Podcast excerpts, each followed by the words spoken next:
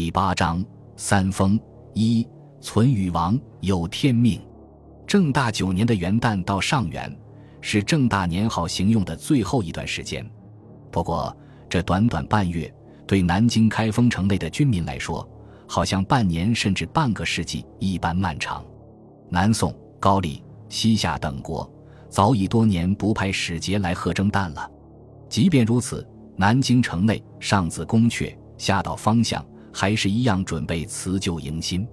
按照旧俗，从小年开始就要陆续祭灶、驱挪、放爆竹、贴桃符、张纸灯，还要饮屠苏酒。这是一种用大黄、桔梗、川椒、桂心等药材酿造的药酒。能辟疫气。金代的文坛领袖、书法名家赵秉文年逾古稀，求他题写桃符的亲友仍然络绎登门。这一年，赵宅大门上又照例挂出老汉不写字的条幅，好让慕名而来的好事之辈望而却步。然而，这一切只是表面现象。其实，城内四处弥漫着焦灼的气氛，看不见，摸不着。却又实实在在缠绕每个居民，浓郁到让人胸闷窒息。爆竹声中，强颜欢笑间，人人都会有意无意向东南方向凝视片刻，好像在期待些什么。上一年的年末中，西两路蒙古大军已对河南腹地形成了严重威胁。直到十一月下旬，拖雷的西路军掠过荆州、房州，眼看就要在均州、光化一带渡过汉水。尚书省和枢密院还在建议金哀宗以逸待劳，未可与战。这次金哀宗反复斟酌，给出了一个斩钉截铁的答复：南渡二十年，所在之民破田宅，与妻子，结干脑以养军。今兵至，不能逆战，只以自护。京城纵存，何以为国？天下其为我何？朕思之属矣。存与亡，有天命。唯不负无民可也。总之一句话，南下决战。这个决定可谓姗姗来迟。上一年北上击破中路军的计划胎死腹中以后，整整三个月的宝贵时间已经浪费掉了。不过，这仍然算是自与蒙古开战以来，金朝皇帝发出的最强音。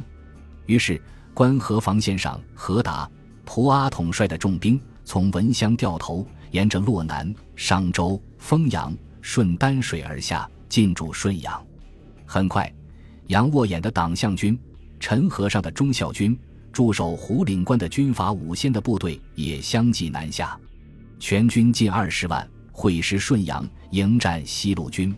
现在是正大九年的正月，换句话说，自诸军奉命南下，已经过去了一月有余。刘琦。父亲是前监察御史刘从义，自幼有神童之名，可惜科场失意，连举进士不中。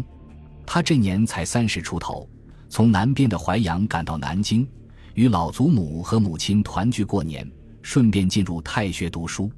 到了京师，刘启听说平章、参政带着八名都尉率领大军，正在京江与北兵相峙。正月十五刚过。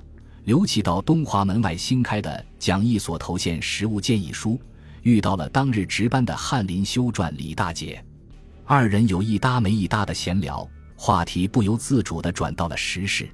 李大姐说：“今朝廷之力全在平章，复书看此一战如何？”刘启耸了耸肩，表示默认。南京城内的百万生民苦苦等待的，正是这场生死大会战的消息。他们等到了什么？正月二十日前后，东南紧邻开封府的许州，大清早，老门族推开城门，大风夹着雪花扑面而来，打得脸庞生疼。他仿佛听到寒风之中夹杂着阵阵马的嘶鸣。老门族侧过耳朵，努力分辨，感觉这声音自远而近，逐渐清晰。接着，雪雾之中倏地冲出一匹黑马，他仔细一看。差点吓得魂飞魄散。史书记载，伏在马背上的军官两手皆折，血污满身，极为可怖。这名气息奄奄的军官是忠孝军的完颜副统，在他身后，金朝溃军和蒙古追骑蜂拥而至。原来，正大八年十二月初一，南下的金军主力抵达邓州，屯驻在顺阳。顺阳是穰城县下辖四镇之一，距离汉水北岸不过十数里。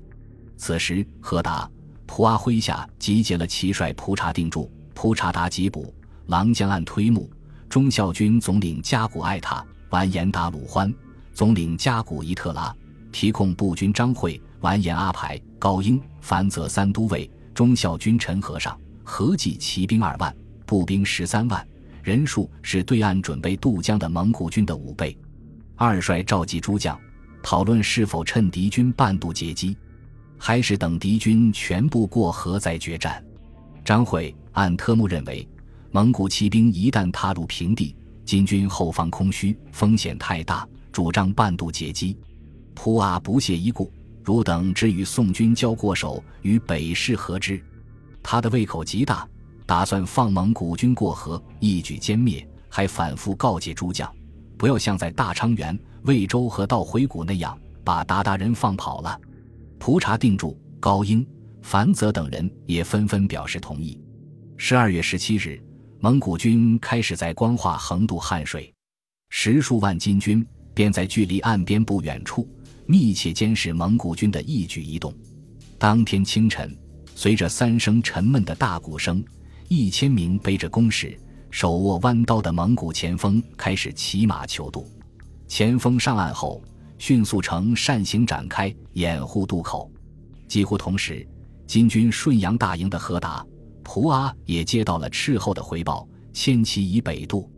接着，第二通、第三通，鼓声响起，蒙古军大部队和辎重开始渡江。他们或骑马浮渡，或利用缴获的船舶，或撑开牛皮缝制的皮筏。渡江行动持续了整整四天，自晓之夜，人马驮处寂静无声，只听得到齐整的鼓声、马蹄声、溅水声。渡河行动显示西路军不愧为百战精锐，这对于金军并不是个好兆头。两军隔水对峙的地方往南百余里。就是南宋的军事重镇襄阳府，也是京湖安抚制置使的驻地。这里一直屯驻有各种番号的大量军队。襄阳方面的宋军也在观望这支陌生军队的渡江。不久以后，这些宋军将成为蒙古军的盟友，共同给金王朝挖掘最后的墓地。然后，两军又将成为不共戴天的仇敌。不过，在这一刻，金。蒙、宋三方的大军都在汉水两岸默默打量着对方，却毫无动作。这是战争中最富戏剧性的画面之一。郝经敏锐地捕捉到了这个场景。他在《三峰山行》中这样描述：“突骑一夜过散关，汉江变着皮船渡。襄阳有兵戈暗看，邓州无人魂不顾。纵入复新疆安归，比齐起足当无步。”脱土一去不可及，却兵落剑伏坚兀。二十日夜间，金军主力从顺阳出发，连夜进入事先准备好的决战阵地——邓州西南六十里的羽山。二十一日拂晓，金军斥候报告了蒙古军渡江完毕的消息，北齐已晋级。二十二日，羽山的金军展开战斗阵型，两省立军高山，各分据地势。何达。普阿考虑金军步兵太多而骑兵太少，便让步兵在羽山前方列成圆阵，将骑兵部署在山后待机。二十三日凌晨，蒙古大军出现在羽山金军的视野中。山顶上的瞭望哨发现，蒙古大帅亲自以两小旗前导，来到山前观察金军的战斗部署。此后，蒙古军并没有急于发动全面进攻，而是散入燕翅，转山路。出骑兵之后，分三队而进，向金军阵地做了几次试探性的冲击。两军短兵接战，战三交，北齐稍退。熟悉蒙古军作战方式的何达传令：诸军稍安无躁，观今日世事，不当战，且待之。经过一番试探，蒙古军大致摸清了羽山阵地的虚实。金军廖望绍见到蒙古大帅再次挥动大刀，举诸将一良久。接下来，师吉忽突忽率领骑兵，专门针对金军步兵发动了一轮更凶猛的半回转突击。都尉高英的部队部署在羽山北面，蒙古军居然迅速绕到该军背后，使之阵脚大乱。高英奋勇督军力战，才稳住了阵型。接着，蒙古军又冲击都尉樊泽的部队，再度引发了巨大的混乱。何达将一名擅自退却的千户就地斩首，全军将士殊死战，这才顶住了蒙古军的攻势。看到金军阵地一时难以攻破，蒙古一方的记载说：“拖雷决定，只要他们还没离开自己的原地，就不可能同他们作战。如果我后退，我们的军队会士气沮丧，而他们就会更加狂妄。最好还是进向他们的君主所驻扎的那些地区和城市。”若能成功，我们就可以同窝阔台和罕和主力军会合了。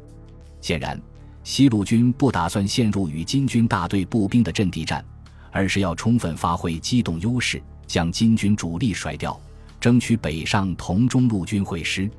于是，金军观察到北兵回阵，南向来路。金军统帅误判，这一行动表示蒙古军已败退。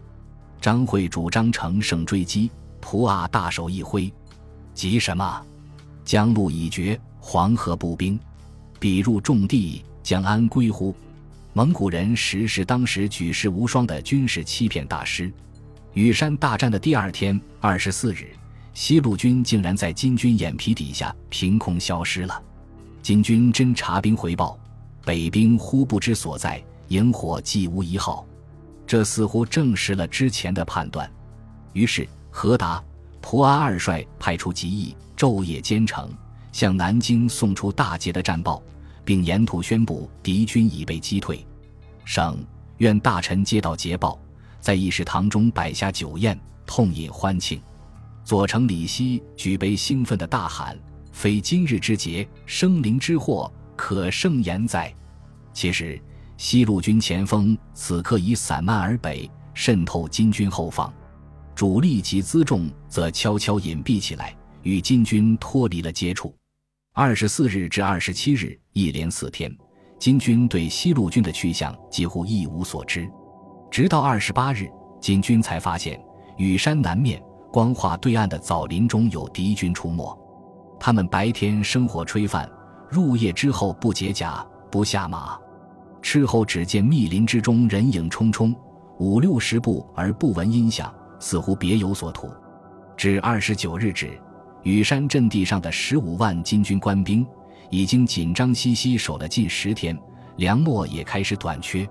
何达、蒲阿商定，暂时撤出羽山，回邓州休整。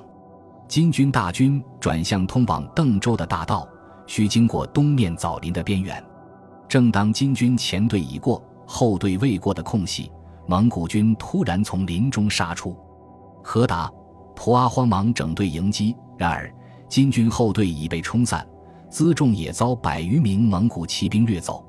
何达、蒲阿率领的金军前队勉强赶在日暮时分进入了邓州城。高英、樊泽两军分别负责城外东西两面的警戒。这天直到深夜，邓州城楼还在不断传出当当当的钟声，一声比一声急促。逐渐消失在浓郁的冬雾深处，那是入城的金军在给迷路的溃军指示集结的方位。本集播放完毕，感谢您的收听，喜欢请订阅加关注，主页有更多精彩内容。